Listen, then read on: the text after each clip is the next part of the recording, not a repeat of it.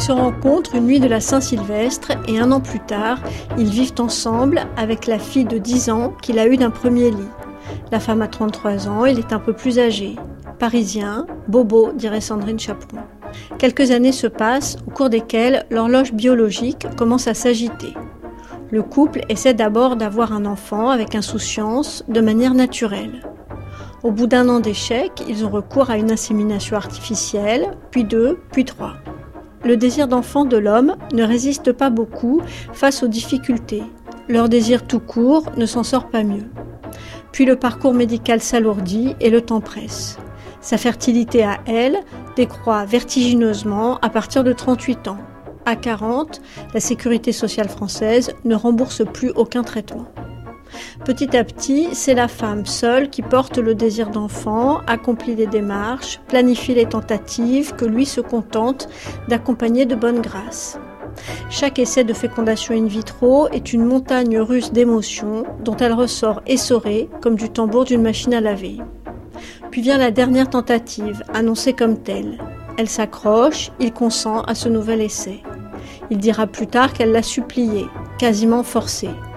Il signe néanmoins son consentement et se rend gentiment faire son prélèvement. Mais l'humeur n'y est pas. Le couple est abîmé par la PMA, l'usure ou l'ennui, l'histoire ne le dit pas.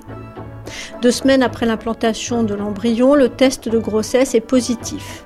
Mais il faut attendre trois mois pour être sûr, durant lesquels la joie n'est pas exactement au rendez-vous de cette famille recomposée qui vit dans l'attente de quelque chose de terrible. Il dira plus tard qu'il s'est senti piégé, acculé. Il sort de plus en plus tard le soir et bientôt prend une maîtresse. Classique. Dès la première échographie, où l'on voit l'embryon bien accroché, il décide de s'en aller. Il la quitte, la plante là, après 5 ans de PMA, avec sa fille de 17 ans et un bébé à venir. Ce que la PMA peut faire au couple ou pas, Adila Benedjaizou ne le saura pas. Elle qui se demande pour l'instant combien de fois elle a le droit de recommencer, combien d'échecs elle pourra supporter. En réalité, on ne sait jamais ce qui se passe, on sait simplement ce qu'on veut qu'il se passe. C'est comme ça que les choses arrivent.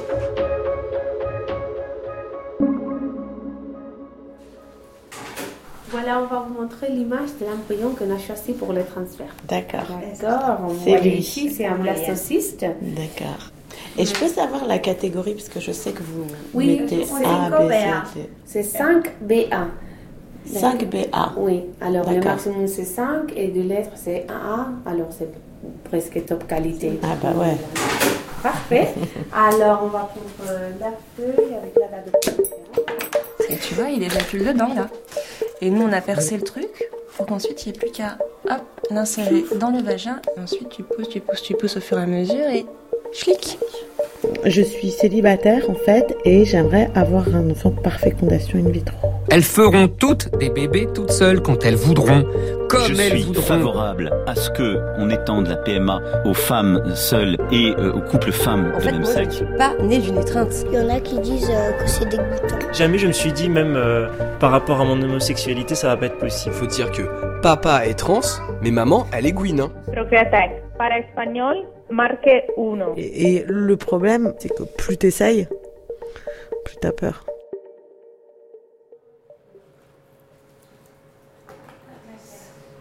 Parfait, c'est déjà fait. On a mis l'embryon dans l'utérus. Maintenant, le biologiste elle va vérifier que le cathéter est vraiment vide. D'accord Je suis revenue en Espagne, chez Procreatec, pour une nouvelle tentative de fécondation in vitro. Mais cette fois-ci, c'est une FIV double don. C'est-à-dire que l'embryon qu'on me transfère est issu de l'ovule d'une donneuse et du sperme d'un donneur. J'espère que ça ira bien. Dans 12 jours, vous devrez faire le test de grossesse. Ok. Est-ce que vous pouvez me redire le pourcentage de... Maintenant, avec cet embryon, on a environ 60% de taux de réussite. D'accord. Le recours à l'ovule d'une femme plus jeune a considérablement augmenté mes chances. Je suis passée directement de la Moldavie à la Suède. Bon, Adila, très bonne chance. On Je espère. remercie. Moi aussi, j'espère. Au revoir. Au revoir. Pour que le transfert se passe au mieux, avant de venir, j'ai subi un traitement qui a calé au jour près mon cycle menstruel avec celui de ma donneuse. Durant les 15 jours qu'a duré ce traitement, je ne pouvais pas m'empêcher de penser à cette jeune femme avec qui je faisais un pas de deux ovulaire à plusieurs milliers de kilomètres de distance. Qui était-elle? Que faisait-elle? Les donneuses espagnoles sont anonymes, mais ma clinique a accepté de me faire rencontrer l'une d'entre elles. Évidemment pas la mienne. Et c'est encore une fois la précieuse Feriel qui a joué les interprètes. Vale, eh, yo me llamo Laura y tengo 27 años. Elle s'appelle Laura et elle a 27 ans. Eh, yo estudio veterinaria. Euh, elle fait des études de vétérinaire. Y además trabajo de camarera. Et à Eh, côté de ça, donc elle est euh, serveuse et elle travaille aussi dans un gymnase. Fue una época de mi vida que yo estaba donando, yo siempre... eh, Elle, à partir de ses 18 ans, elle a décidé en fait de, bah, donc, de donner son sang. Euh, en Espagne, c'est très commun d'être donneur, donc euh, du coup, elle s'est euh, inscrite à tous les types eh, de dons. euh, donner ses plaquettes de sang, enfin plusieurs dons, dont les dons de cheveux euh, aussi. Et donc le don d'ovocytes, c'était euh, juste pour elle euh, un, un don supplémentaire. que necesitan. Eh, la clínica. Et après, euh, elle a donc euh, décidé d'aller de l'avant et de, de faire le don. Et donc, on fait passer un test avec un psychologue d'abord, puis après les tests médicaux, los tests, euh, eh, voilà, de sang et génétique. eh, me llamó la clínica. À la clinique, on lui a dit que euh, bah, maintenant, on allait attendre qu'une euh, réceptrice soit euh, disponible. Donc, du coup, elle a attendu un mois et demi, deux mois à peu près. Et on lui a dit qu'on avait une réceptrice. Donc, du coup, on lui a demandé si elle voulait donner à ce moment-là. Et elle a dit que oui. Et euh, c'est vous-même qui vous faisiez les injections? Sí, o sea, eh, pincharme sí. Me las preparaban aquí en la clínica para dos, tres Donc días. euh, d'abord, euh, donc se- faisait les injections elle-même. Au début, donc ce sont les infirmières qui montrent à la donneuse comment euh, préparer, comment faire les injections. Et comme elle, est, enfin, elle, elle étudie, euh, ben, elle fait des études de vétérinaire. À ce moment-là, elle n'avait pas du tout de problème euh, au niveau des injections et de- d'utiliser des seringues. Pues, eh, bueno, yo doné, he donado más de una vez. Donc, elle, en fait, elle a, elle a déjà donné trois fois. Donc, euh, la première fois, c'était la, bah, la première fois, c'était un peu curieux parce que du coup, elle a, elle a réagi lentement au traitement. De... Pour euh, les deux autres fois, du coup, les médecins ont ajusté le traitement euh, pour, euh, pour elle. Et donc, du coup, ça, ça allait mieux pour les deux, deux fois suivantes. Est-ce que vous avez l'intention de donner encore d'autres fois? Sí, si surge, sí, no me importa. C'est c'est simple pour elle. Si on continue à l'appeler de la clinique pour euh, lui demander si elle veut donner, c'est qu'il y a encore des gens qui, le, qui en ont besoin. Donc du coup, c'est comme euh, les, le don de, du sang. Euh, on peut pas donner qu'une seule fois. faut donner continuellement. Et est-ce que vous savez, euh, est-ce qu'on vous dit combien il y a d'embryons qui sont nés de votre don d'ovocytes Non, on eso, dit eso pas. es totalmente privado. Ça, c'est totalement privé. Donc, euh, on communique pas. Et ça vous arrive d'y penser?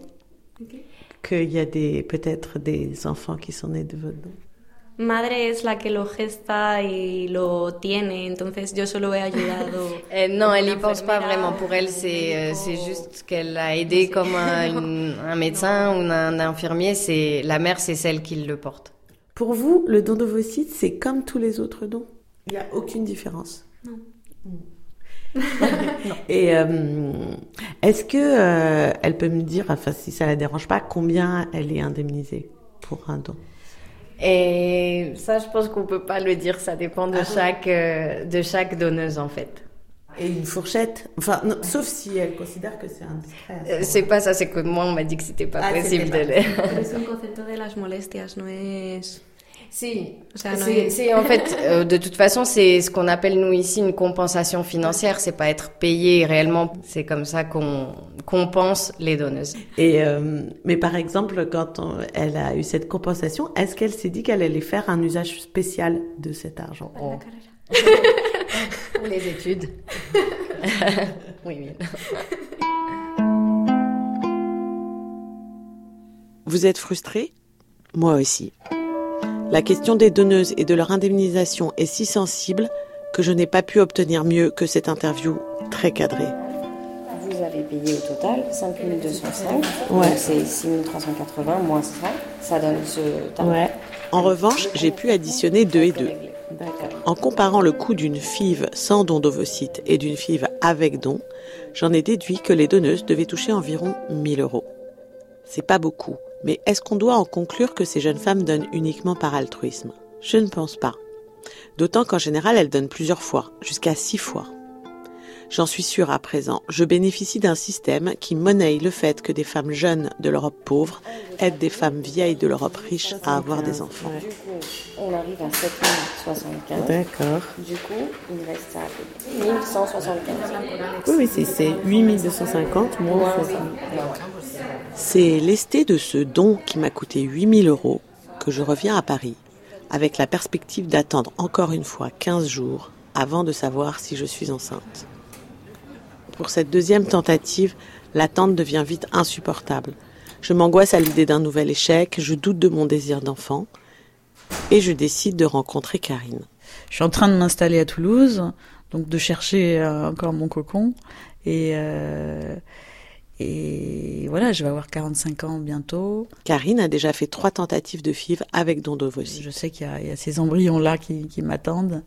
Euh, je suis pas sûre d'avoir la, la force d'y retourner. Aujourd'hui, ce que tu te dis, c'est que peut-être tu vas, tu, tu vas abandonner ce projet? Oui, je- ça me ça m'attriste, mais euh, il faut avoir énormément de euh, de courage et de force et de conviction. Et j'ai des peurs qui reviennent. Comment c'est né euh, ce, ce projet? J'y pensais depuis plusieurs années parce que j'ai toujours voulu avoir un enfant, des enfants, une famille, ça a toujours été mon mon rêve de vie. Et euh, voilà, j'ai pas trouvé le compagnon avec qui euh, avoir un enfant. Et l'envie de l'envie d'amour, hein, de donner, de recevoir est plus fort que tout.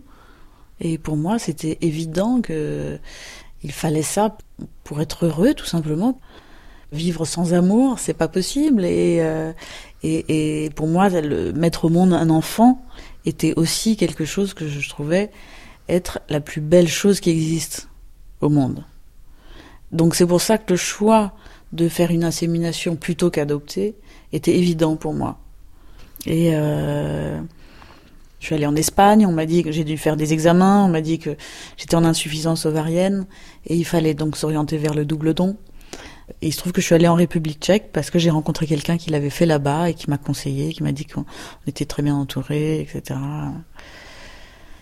Tout s'est fait par mail en anglais, euh, enfin parfois en français, tout d'une manière euh, extrêmement euh, efficace, rapide, euh, pas de sentiments, pas de pas d'accompagnement psy. Mm. Et moi, le traitement qu'ils m'ont donné était trop fort hein, la, première fois. Ils m'ont donné un traitement de un mois et demi. Euh, et en fait, au bout d'une semaine, déjà, je sentais que j'étais euh, trop nerveuse. Et ils m'ont dit non, vous inquiétez pas, c'est normal, etc. N'étant pas suivie par un médecin en France, euh, j'ai, je leur ai fait confiance, j'ai continué le traitement. Et en fait, j'étais, à la fin, je dormais plus.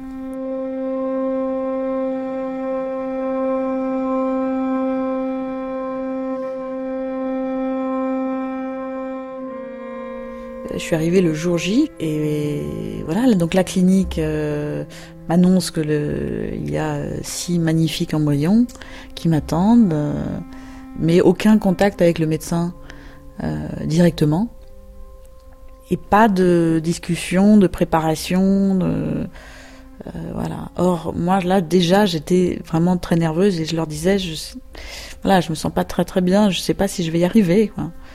Et il n'y a pas eu d'accompagnement à ce moment-là. Et j'ai fini par dire, dernier jour, j'ai dit, je ne peux pas le faire. Euh, il faut stériliser les, embryons et je reviens. Ils n'ont pas compris. Ils m'ont dit que c'était la première fois que ça arrivait. Ils ont eu peur que je, ne paye pas. C'était presque un problème pour eux, alors que c'était énorme pour moi de dire non. Énorme. Mais, euh, mais voilà. Euh, et il faut, y aller, quoi. Il faut pas. Après, toute seule, c'est différent. Il faut être particulièrement euh, armé, psychologiquement, en fait. Et je pense que je l'étais pas. Mais, mais quand même, tu n'abandonnes pas à ce moment-là. Non, à ce moment-là, je me remets doucement. Arrive l'attentat. J'ai connu l'attentat de 2015 à Paris. Qu'est-ce qui s'est passé pour toi euh, le jour de l'attentat? J'étais donc au carillon, donc je, reçois des, éclats de balles dans le dos et je vois le désastre. T'as été blessé du coup si t'as reçu des. J'ai des cicatrices, mais y a pas de, on n'a pas pu les, on peut pas les enlever. C'est des tout, toutes petits, des morceaux de grenaille en fait, parce que c'est trop compliqué et le, corps supporte très bien des corps étrangers.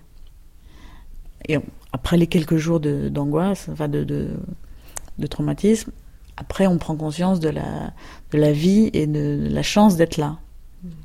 Et là, l'envie de mettre au monde un enfant revient. Mars 2016, euh, j'y retourne avec, euh, donc en prenant le traitement comme il faut, avec un dosage beaucoup moins fort. hein. Tout va très bien, euh, très bon accueil dans la clinique. euh, Et on t'a proposé de, de te transférer combien d'embryons? Deux. Je prenais le risque d'avoir des jumeaux. D'accord.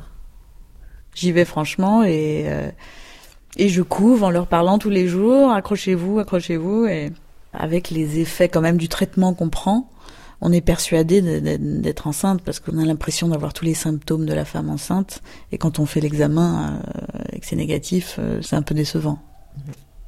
Et euh, quand j'ai voulu y retourner l'année dernière, mes règles se sont déclenchées dix jours avant le rendez-vous à la clinique. Donc, je vais voir un médecin, un échographe qui me dit, avant même de m'ausculter, me dit, je pense que tout va bien, c'est juste que vous culpabilisez de faire un enfant toute seule.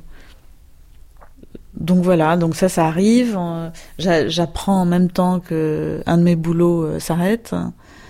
Plusieurs choses arrivent et sont compliquées à gérer dans ma vie. Et l'envie de mettre au monde un enfant euh, se délite un peu. En fait, les embryons, je les ai jusqu'à mes 49 ans. Mais euh, voilà, le temps passe et euh, j'ai commencé à 41. Je vais avoir 45, ça passe très très vite. Le paradoxe de la procréation assistée, c'est que plus on multiplie les tentatives, plus on multiplie ses chances de réussite, mais plus on multiplie aussi son angoisse et ses doutes. Je suis en totale empathie avec Karine, tout en me répétant que si je veux que ça marche, il faudrait que je sois plus positive. En gros, je deviens un peu zinzin.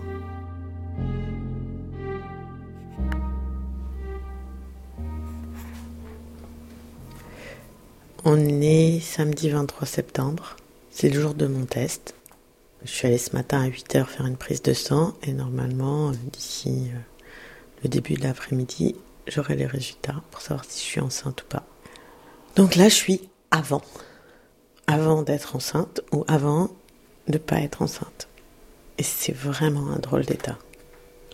C'est insupportable. C'est-à-dire que je pense que je serais mieux quand je serai après, même si je suis pas enceinte. Là, j'en ai vraiment marre. Bon, comme je supporte pas d'attendre, j'ai fait un truc bizarre. Euh, je cherche un canapé lit parce que si jamais euh, j'ai un bébé, va j'ai avoir des soucis de chambre, il faudra que je dorme dans mon salon. Et donc euh, j'ai appelé pour un super canapé lit que j'adore, mais il y a déjà quelqu'un qui a appelé avant moi, donc la personne m'a dit qu'elle me rappelait uniquement si ça se faisait pas avec l'autre personne. Donc du coup j'ai deux choses à attendre aujourd'hui. J'ai la réponse est-ce que je suis enceinte ou pas? Et est-ce que je vais avoir le super canapé lit ou pas? C'est un super truc parce que si je suis pas enceinte mais que ça marche pour le canapé lit, je serais contente. Si je suis enceinte et que ça marche pas pour le canapé lit, je serais hyper contente parce que c'est pas très grave cette histoire de canapé lit. Mais si ça marche pas et que j'ai pas le canapé lit, eh ben c'est bien aussi parce que si je suis pas enceinte, j'ai pas besoin de canapé lit. Donc c'est du win-win-win. Enfin, je crois. Salut. Je vais chez mon ami Joseph pour découvrir mes résultats. Salut Sacha, comment ça va? Il vient d'avoir un bébé et je me dis que ça va me porter bonheur. Ouais, j'ai besoin d'un ordinateur, mais. Mais dès le début, ça se passe très mal. Oh, le suspense. Non, mais merde. Ah, c'est chiant. Il va falloir que je retourne chez moi. Oh non. Bah, si, J'ai perdu mes codes d'accès. Bonjour, je vous appelle parce que je voudrais regarder des résultats, mais j'ai pas mon identifiant sur moi. Est-ce que vous pouvez me le donner? Ah non Vous êtes sûr que vous n'avez pas accès? Parce qu'en fait, justement, je suis venue ce matin parce que je veux des résultats aujourd'hui. Alors, c'est Benejaizu, B-E, 2-N-E, D-J-A-I. Adila. Ah, génial. Voilà, exactement. Ok, merci. Oui, Benejaizu, Adila, ouais. Ouais.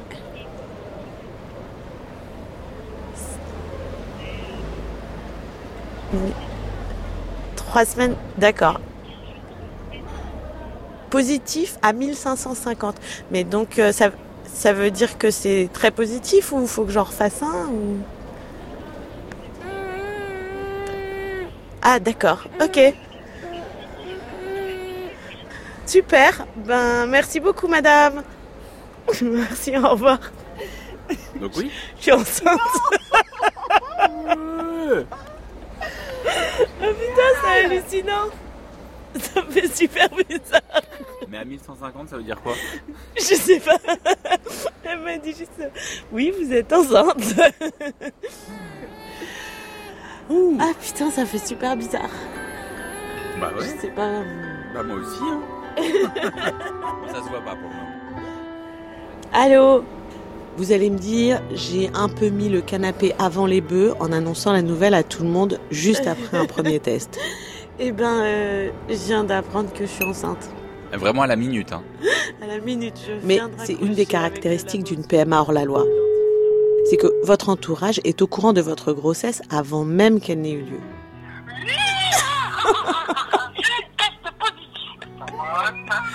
Voilà. voilà. Bah ouais, c'est trop bien, hein On continue sur cette lancée, chérie. On ne s'arrête pas. ouais, c'est génial. Ouais, c'est cool. Ah là Ouais. là là là là là là, on, on reste tout à fait calme Ouais. et sereine. hein. On reste enceinte. On reste concentré sur le fait de rester enceinte. D'accord. Oh, c'est chouette. ah, c'est bien. Oh là là, c'est bien ça. Ah, c'est une journée qui a bien commencé. Je, suis- je me suis levé et dans la cour, il y avait trois chevreuils. Non. Des petits, des petits en plus, des jeunes. Donc toi, c'était une, c'était une journée qui, on était sur le règne de la fécondité, quoi. c'est génial. Ouais. Ah, je rigole comme un, comme un crétin. Ah, bah tiens. oh, quel bonheur T'es contente? Ouais, je suis hyper contente. Vas-y, quand même. Oh là là C'est bête qu'on soit obligé de déménager, sinon on serait monté à Paris. Faire la fête un petit peu. J'ai un autre truc à te dire. J'ai trouvé un super méga canapé que je vais voir cet après-midi. Tu peux le regarder, Oui. c'est sur le bon coin.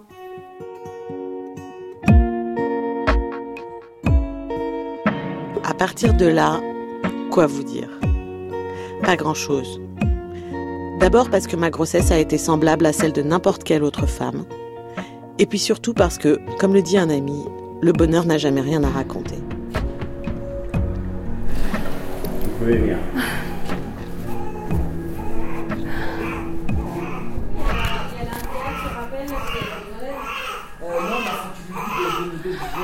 Oui, félicitations Bravo Il est beau, votre petit bonhomme Félicitations Non, il va très très bien. Au début, ça a été un petit peu dur l'arrivée. Donc, on l'a aidé un petit peu à, à s'oxygéner, puis là, ça va mieux. Alors, sans flash. hein. Ouais, bah, je Voilà. sais pas comment faire.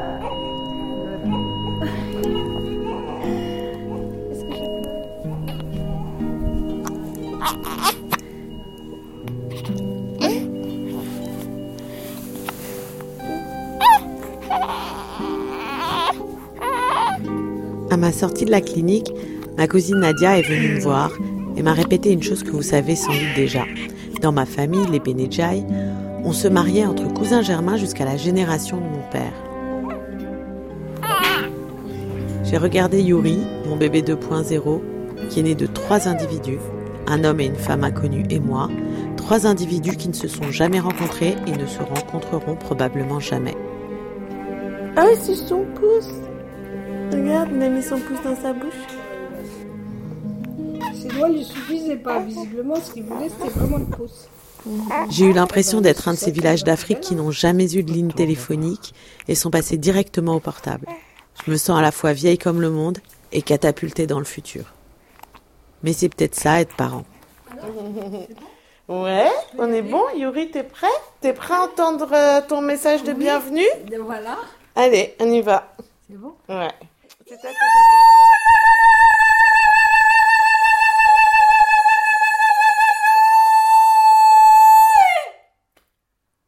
c'est hyper beau. Tu sais ce qui est hyper beau? On dirait que tu dis Yuri.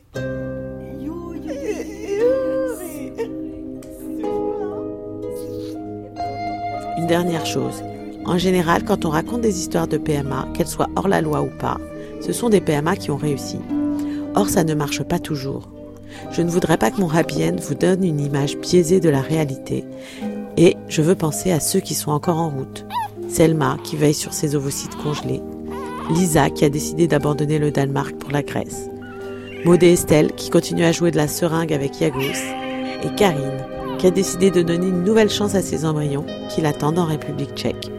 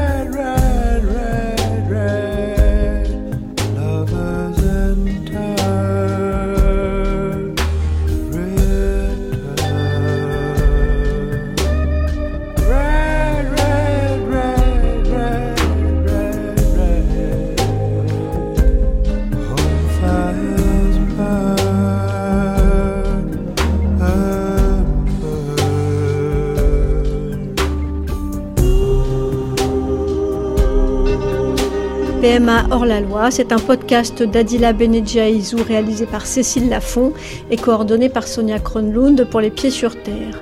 Merci au docteur Izquierdo, à Laura Ferriel, à Karine, à Joseph, à Laura et surtout à Sacha. Merci également à Véronique, à Attika et à Richard, à Sandrine Chaperon, à Jeanne Delecroix, Céline Autin, à Camille Richir, à Florent Latrive et à François Karl Giberg.